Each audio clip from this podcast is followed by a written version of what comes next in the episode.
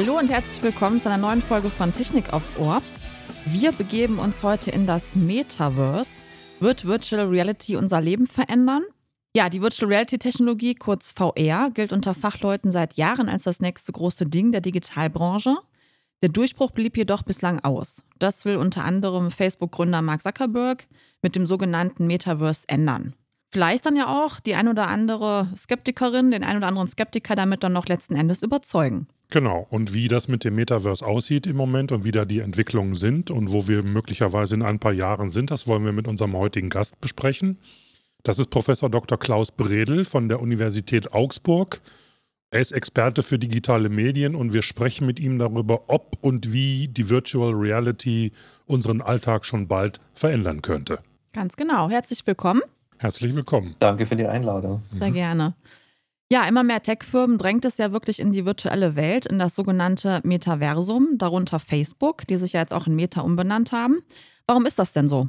Ja, es scheint mir zunächst äh, ja eine Marketingstrategie zu sein. Ähnlich auch wie Googles Umbenennung in Alphabet. Das sind wahrscheinlich dieselben Motive dahinter. Aber es spielt sicherlich auch gerade das Imageproblem von Facebook eine Rolle, nicht zuletzt durch die Aussagen ehemaliger Mitarbeiterin vor dem US-Kongress, äh, was gerade aktuell auch eben dem Image von Facebook schadet. Ähm, natürlich ist der Begriff Meta in seiner Kurzform von Metaverse oder Metaversum aktuell ein Hype-Begriff ein Begriff, der die zukünftige Entwicklung des Internets äh, darstellen soll, hin zu einem immersiven Medium, um unter anderem auch einen jüngeren Nutzerkreis anzusprechen. Also das wären vielleicht die Erklärungsgrundlagen, die ich jetzt sehen würde. Bevor wir ein bisschen tiefer in das ganze Thema mal einsteigen, könnten Sie vielleicht Virtual Reality in kurzen, wenigen Sätzen erklären? Was ist das überhaupt? Ich glaube, gehört haben es alle schon, aber ob sich alle was darunter vorstellen können, weiß man nicht so wirklich. Ja, Virtual Reality, virtuelle Realität. Ähm, Im Grunde genommen der, ähm, der Auftakt äh, wurde durch diese ersten äh, Datenbrillen äh, gesetzt, um einfach ähm, ja, digitale Signale, äh, digitale Elemente und auch eben digitale Umgebungen ähm, den Nutzer noch näher zu bringen und ihm ein immersives äh, Nutzererlebnis zu bereiten. Und da gab es dann eben auch diese Datenbrillen oder VR-Brillen, um eine möglichst ja, dreidimensionale Darstellung zu ermöglichen. 360 Grad, kann sich in alle Richtungen bewegen und äh, ja, fast realweltlich einen Eindruck von einer virtuellen Umgebung erhalten. Ja, also Virtual Reality ist ja jetzt keine ganz neue Technologie mehr. Seit einigen Jahren gibt es ja auch schon diverse VR-Brillen auf dem Markt und so weiter. Ähm, die Hersteller haben das so weit entwickelt, dass die Kaufpreise ja auch schon nutzerfreundlich sind. Also man kann sich das privat dann auch anschaffen, Stichwort Spielekonsole und so weiter. Trotzdem ist es ja so, dass es in der Massennutzung jetzt nicht unbedingt angekommen ist. Also kann man das irgendwie erklären, woran liegt das? Ja, meines Erachtens konnte es sich nicht wirklich durchsetzen, da bisher es nicht gelungen ist, äh, die zentralen Technologien miteinander zu verschmelzen. Die zentralen Technologien wären eben diese sozialen virtuellen Welten, äh, wie wir es auch bei Second Life schon gesehen haben in der Vergangenheit. Dann Online-Spiele, also auch da gibt es äh, zentrale Elemente. Dann die Hardware, auch die ist letztendlich noch etwas für sich stehend, äh, diese VR-Brillen. Und dann natürlich auch die Geschäftsmodelle, die dahinter stehen für die virtuellen Güter mh, mit Kryptowährungen. Auch da gibt es zwar schon Beispiele, aber wie gesagt, alle diese Technologien, die gibt es schon, aber die Verschmelzung in einem System stellen wir in dem Sinn noch nicht fest. Und das ist, glaube ich, auch ein Grund, warum es noch nicht diesen Durchbruch gab. Ein Durchbruch, wie man bei der Verschmelzung äh, gesehen hat beim iPhone. Da gab es dann auch den App Store dazu und auch das gesamte ähm, Geschäftsmodell und eben auch dann die Hardware dazu und das alles integriert. Und das hat dann auch erst den Auftakt für die mobile Nutzung äh, gegeben, äh, in dem Sinn mobile Nutzung des Internets. Also sowas im Vergleich bräuchte es noch, um wirklich so eine Schubkraft zu entwickeln. Jetzt kommen wir mal zu dem, der im Moment in aller Munde ist mit Meta. Das ist Mark Zuckerberg. Er will das Aha. sogenannte Metaverse aufbauen, also eine künstliche Realität mit Avataren. Können Sie uns die Grundidee eines Metaversums vielleicht ein bisschen erläutern? Was ist genau damit gemeint? Die Grundidee eines Metaversums ähm, ist A, dass es einfach eine dreidimensionale Umgebung gibt, in, und in dem Sinn es mir ermöglicht, soziale Präsenz zu erleben und auch eben darauf aufbauend ein immersives Nutzungserleben zu haben. Zum anderen habe ich einen Repräsentanten in dieser Umgebung, einen Avatar, äh, den ich dort drin steuere und der es mir ermöglicht, mich dort hineinzudenken. Und auch das ist dann dieser zweite große Baustein für das immersive Erleben. Und äh, natürlich habe ich dann auch die Möglichkeit, mit anderen zu interagieren. Ich nehme die ja visuell wahr, ähm, habe auch die Möglichkeit, vielleicht dort Land zu erwerben, wie es in der Vergangenheit in Second Life war oder wie es äh, auch in Decentraland ist. Ich kann dort Land erwerben, ein Geschäft aufbauen, ähm, ich kann dort äh, meine Freizeit verbringen, Party machen. Ähm, also in dem Sinn äh, eine Umsetzung der, der realen Welt im, im virtuellen Raum. Party machen ist gut, gerade jetzt im Moment. Ne? Ja, genau. Von Vielleicht ist das eine neue genau, Möglichkeit. Ne? Sind virtuelle Partys ja das Einzige, was man yeah. noch machen kann. Ja. Ja. Ich würde auch sagen, dass diese, äh, diese, äh, oder dieses, dieser Hype, das Metaverse gerade zu diesem Zeitpunkt meines Erachtens mhm. auch damit zusammenhängt, weil mhm. natürlich ein großes Bedürfnis äh, der Menschen da ist, sich zu begegnen. Und ja, sind natürlich jetzt auch schon sehr stark eingestiegen in, in die digitale Welt mit äh, laufenden Videokonferenzen. Absolut, Viel, ja. Viele Leute mussten viel mehr sich mit digitaler Technologie auseinandersetzen, als sie das vor der Pandemie gemacht haben. Und das, glaube ich, äh, spielt natürlich zusammen. Ja, klar. Ja, tatsächlich stammt das Wort Metaverse ja aus dem Science-Fiction-Roman Snow Crash von Neil Stevenson. Und darin geht es um eine dystopische Welt, aus der die Figuren in eine digitale Realität fliehen. Und äh, ja, schon Philip Rosedale hatte Snow Crash im Kopf, als er um die Jahrtausendwende ja Second Life erfand.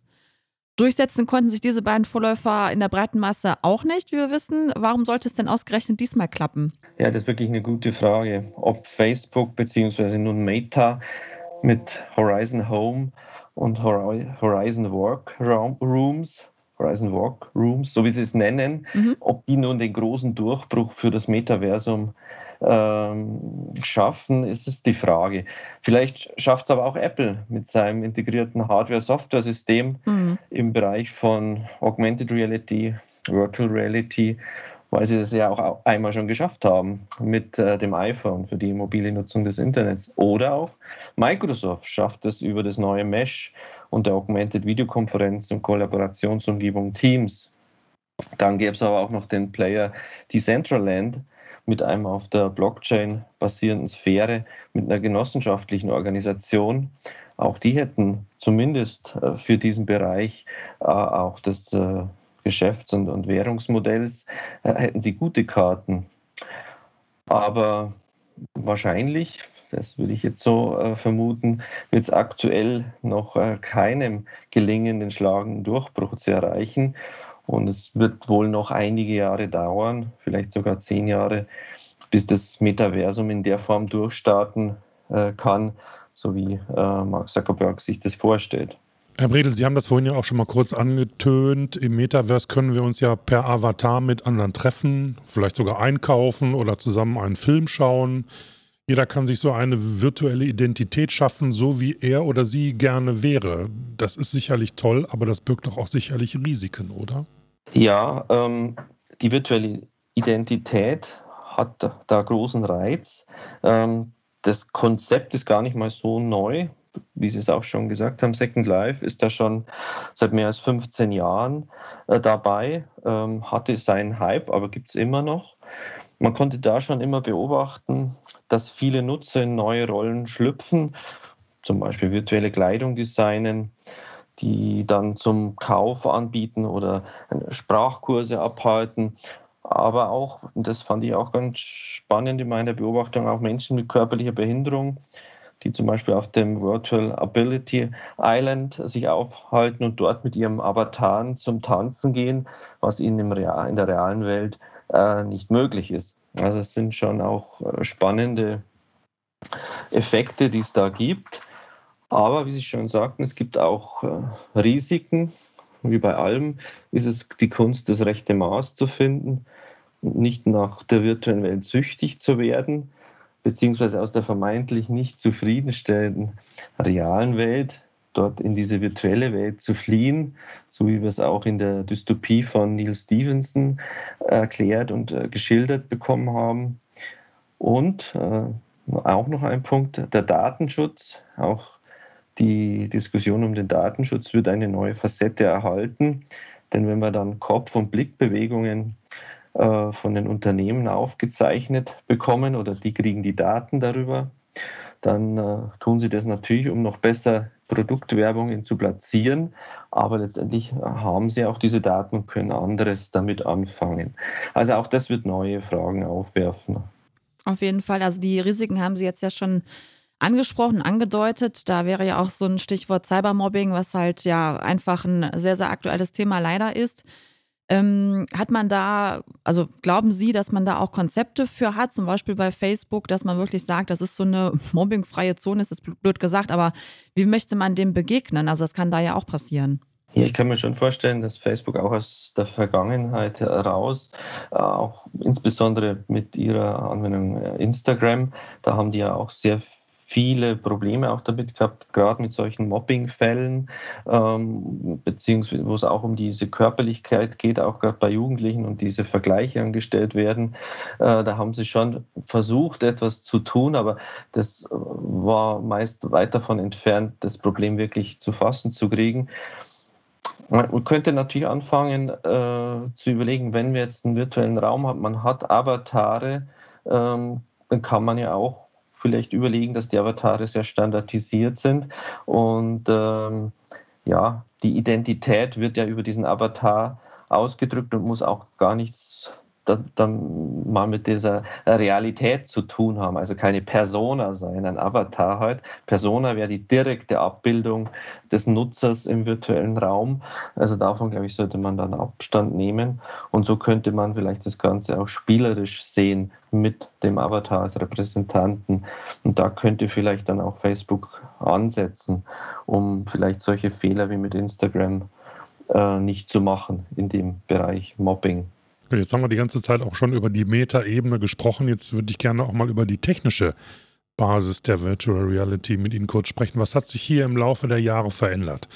Vielen Menschen wird ja beim Tragen einer VR-Brille übel. Ich habe das selber mal ausprobiert und da ist mir echt schwindelig geworden, als ich das Ding auf, de, auf den Augen hatte. Gibt es da auch eine positive Entwicklung, was die Technik angeht? Also wenn Sie diesen Faktor Motion Sickness mhm. ansprechen, ähm, also da hat sich eigentlich noch nicht so viel getan, um das wirklich zielführend auszugleichen. Also wir müssen davon ausgehen, dass an die 20 Prozent der Nutzer darunter leiden und ähm, ja, das, äh, da werden wir auch wenig da tun können, um das aufzuheben. Ähm, man vers versucht es teilweise mit, bestimmten, mit bestimmter Software das auszugleichen, aber das, glaube ich, wird nur bedingt funktionieren, ähm, dass wenn jemand wirklich daran ernsthaft leidet, dass der das über Stunden tragen kann. Also in gewisser Weise werden wir doch einen Anteil von Nutzer ausschließen aus diesem Erleben im, im, im virtuellen Raum. Mhm. Also das äh, würde ich schon so sehen. Ja. Mhm. Aber natürlich auch, die Brillen werden auch kleiner. Also wenn wir ein anderes Problem anschauen, dass man eine schwere Brille hat, die irgendwann auch den, ähm, da den, das Problem für den Nacken bereitet, da wird es schon was geben, dass wir einfach immer leichtere Brillen haben.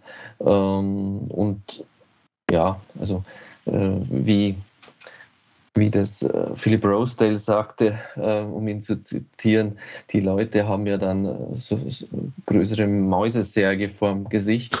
Ähm, Nicht schlecht. Genau. Und da war er ja immer schon euphorisch auch hinsichtlich auch seiner zweiten virtuellen Welt, High Fidelity. Da hat er ganz stark auf die ähm, Brillen, auf die VR-Brillen gesetzt.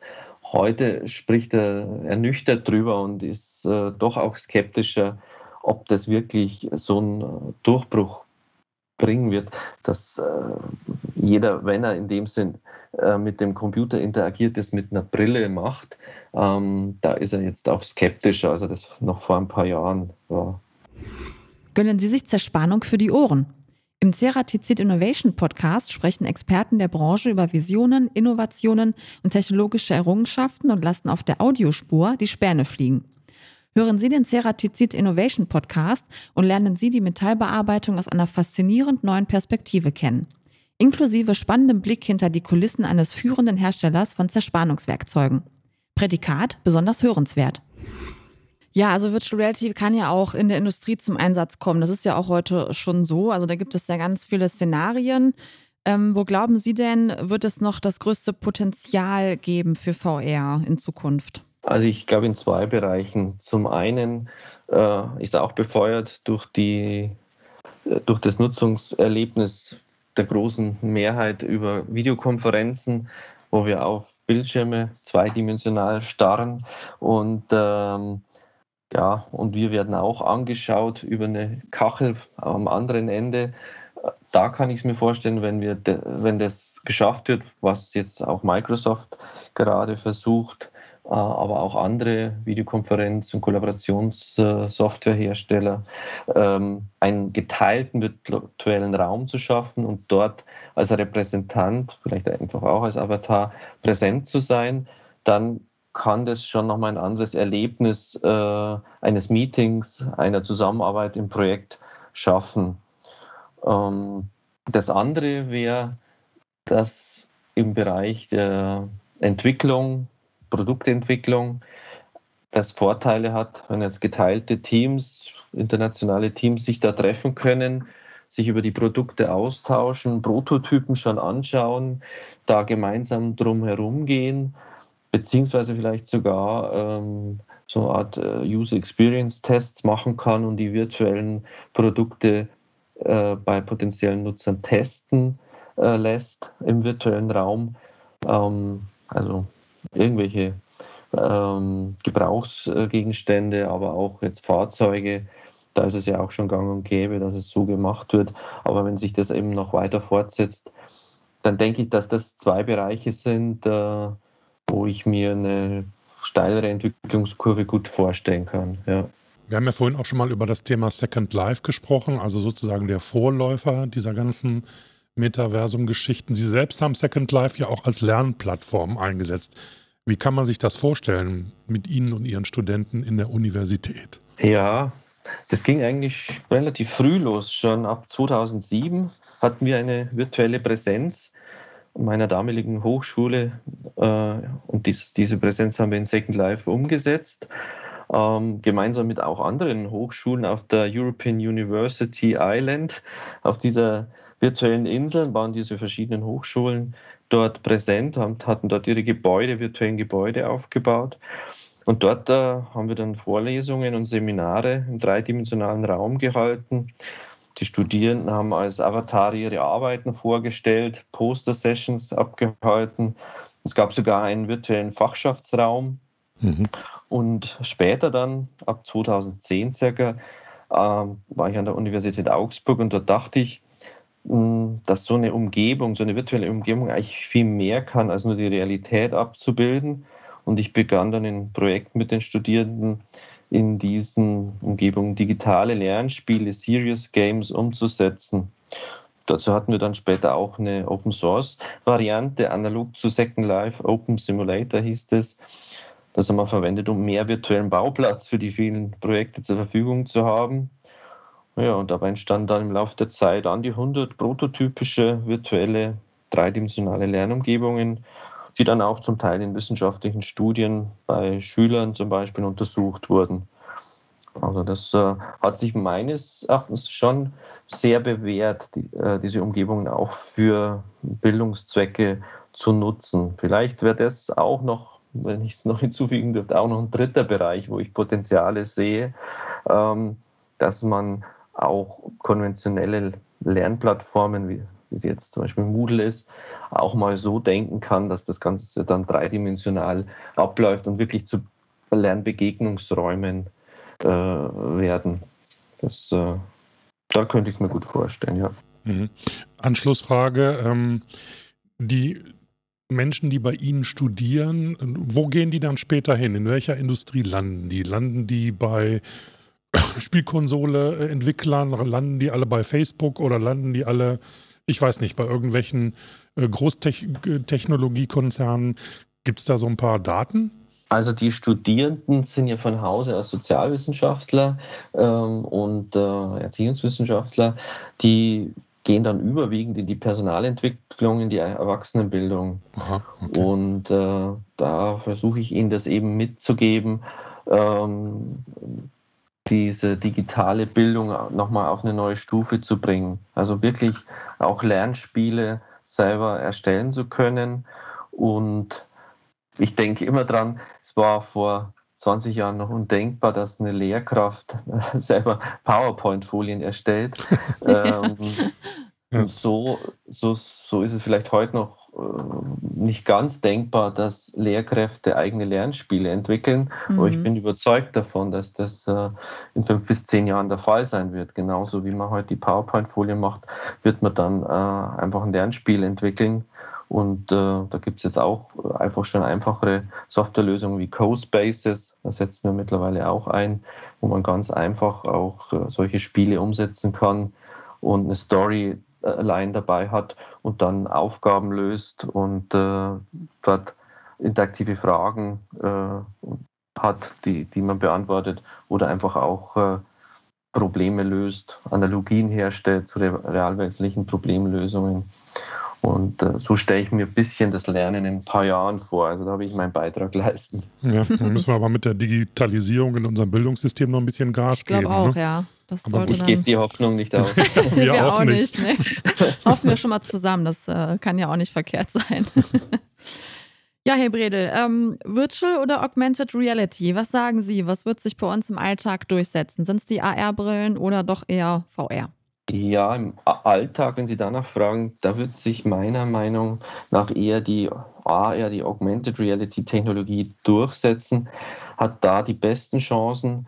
Mir scheint auch, dass Apple das so sieht äh, mit seiner für Ende diesen Jahres angekündigten Brille.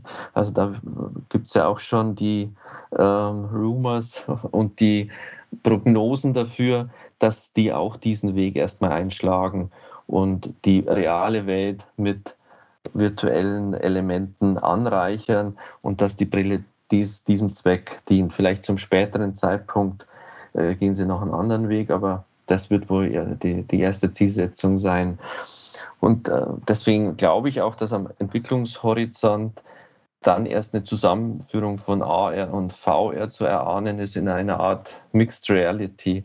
Ein Szenario, das ich mir da gut vorstellen kann, sind virtuelle Sitzplätze bei Sportveranstaltungen, zum Beispiel Fußballspielen, ähm, wo man dann eben sich einloggt und als virtueller Zuschauer, ähm, als Avatar dort teilnimmt und kann dann eben auch mit den anderen virtuellen äh, Fans äh, kommunizieren und interagieren. Und auf der anderen Seite der Live-Zuschauer, auch der hat dann eine Brille auf, äh, der kann dann äh, über Augmented Reality die Reaktionen der virtuell Teilnehmenden miterleben. Also das wäre mal so ein Zukunftsszenario, das da denk denkbar wäre an der Stelle, um vielleicht auch mal von Geisterspielen wegzukommen. Hm. Können wir mal für einen, der sich digital ein bisschen schwerer tut, ähm, also da meine ich jetzt mich mit den Unterschieden kurz erklären zwischen Virtual und Augmented Reality? Virtual Reality wäre, Sie haben eine Brille auf und äh, in dieser Brille wird Ihnen rein eine virtuelle Umgebung gezeigt, in der Sie dann zum Beispiel auch in Form eines Repräsentanten, eines Avatars teilnehmen und dort mit Objekten und anderen Avataren interagieren. Augmented Reality wäre, Sie haben eine Brille auf, ähm, durch die Sie sehr wohl die reale Welt wahrnehmen können, aber in dieser Brille werden Ihnen zusätzliche Elemente, Hinweise, ähm, irgendwelche äh, Zusatzinformationen, ähm, Symbole gezeigt oder eben auch Daten. Wir schauen mit der Brille in Richtung eines Berges und ihnen wird die Höhe dieses Berges angezeigt. oder sie schauen auf ein äh, Gebäude und ihnen wird angezeigt, dass in diesem Gebäude gerade eine Wohnung frei ist. Ähm, also das wäre Augmented Reality. Mhm. Oder wenn, an, wenn man an Spielen denkt, auch äh, in die Richtung gedacht, dass man äh, dieses Pokémon-Spiel, dass man in der realen Welt guckt und dann sieht man dort irgendwelche äh, kleinen Monsterchen, die man da fangen muss. Und äh, die tauchen halt da hinterm Brunnen oder an der Kreuzung auf und dann äh, kann man die dort einfangen. Also in dem Sinne ein Spiel, das in, in der realen Welt abläuft und eben durch Objekte, die da hineinprojiziert werden, da einfach das Spielerleben schafft. Danke. Hat mich jetzt ein ja, Stück bitte. weitergebracht. Sehr gut. Bitte schön. Ja, dann äh, zum Schluss des Podcasts wollen wir gerne noch eine Prognose von Ihnen hören. Und zwar, ja, werden wir eines Tages alle ein zweites virtuelles Leben haben? Ja, mit Social Media haben wir eigentlich gerade bereits so eine Art parallele virtuelle Identität. Mhm. Also unsere Realität, unser, unser realweltlicher Name taucht da ja auch auf. Und ähm, da bewegen wir uns eigentlich schon in einer Art virtuellen Welt. Aber so wie das die aktuelle Generation Jugendlicher durch Online-Spiele bereits äh, erfährt, in der Nutzung eines dreidimensionalen virtuellen Raumes wird es mehr Nutzungsgelegenheiten geben, sich selber bzw. andere Avatare in ein Multiversum zu, zu erleben, also in dem Sinn immersiv dort, dort einzutauchen. Ähm, das passiert oder kennen wir jetzt eigentlich schon seit fast 20 Jahren, aber natürlich nicht in, in dieser äh, in, in, dieser Wirkkraft. Es waren ja immer nur ein Teil von äh, ambitionierten Leuten, die da reingingen. Und ich kann mir vorstellen, dass es sukzessive durch hier Videokonferenzen angereichert, durch Immersion dort im, im beruflichen Bereich zieht man dann diese Brille auf, Verschmelzung, Augmented und äh, Virtual Reality. Das denke ich wird so sukzessive dann doch dazu führen, dass unser Leben, sprich unser digitales Leben, sich sukzessive weiter verändert und wir vielleicht doch irgendwann mal auch Richtung dieser Dystopie von Neil Stevenson kommen ähm, in Snow Crash, dass äh, ja, dass einfach dieses, dieses zweite virtuelle Leben einfach nur äh, ja, eine Brille weit entfernt liegt, die ich mir hier aufsetzen kann und taucht da ein zu allen Guten und allem Schlechten, das, äh, wo es dann hinführt. Und wir sind wahrscheinlich immer weiter gefordert, da an unserer Medienkompetenz zu arbeiten und auch vor allem da im, in der Medienpädagogik, in der Medienerziehung auch darauf zu achten, dass die Jugendlichen da entsprechend vorbereitet werden. Mhm. Genau, damit die Brille auch dann mal wieder abgesetzt wird und nicht immer ständig ja, genau. drauf bleibt. So sieht's ja, aus. Okay. Ja, super. Also ne, ein tolles Thema, über Absolut, das man noch lange, ja. lange reden kann und das, was noch viele Aspekte hat, die könnten wir natürlich heute nicht erschlagen. Wer sich aber trotzdem gerne noch darüber informieren will, was wir heute besprochen haben, der kann das gerne machen. In unseren Show Notes, da findet ihr interessante Links und auch noch ein paar Informationen über Herrn Professor Bredel. Mhm. Genau. genau, wir bedanken uns und ähm, ja, vielleicht sprechen wir dann nochmal irgendwann, wenn es wirklich so ist und wir uns alle im Metaverse bewegen. Genau. und mal. wenn ihr Kontakt mit uns aufnehmen wollt, Ideen habt für Themen, die wir aufgreifen können, sehr gerne über podcastvdi.vdi.de, äh, so, so heißt genau es, so. äh, könnt ihr gerne mit uns ins Gespräch kommen. Vielen Dank für heute und wir sagen Tschüss. Tschüss.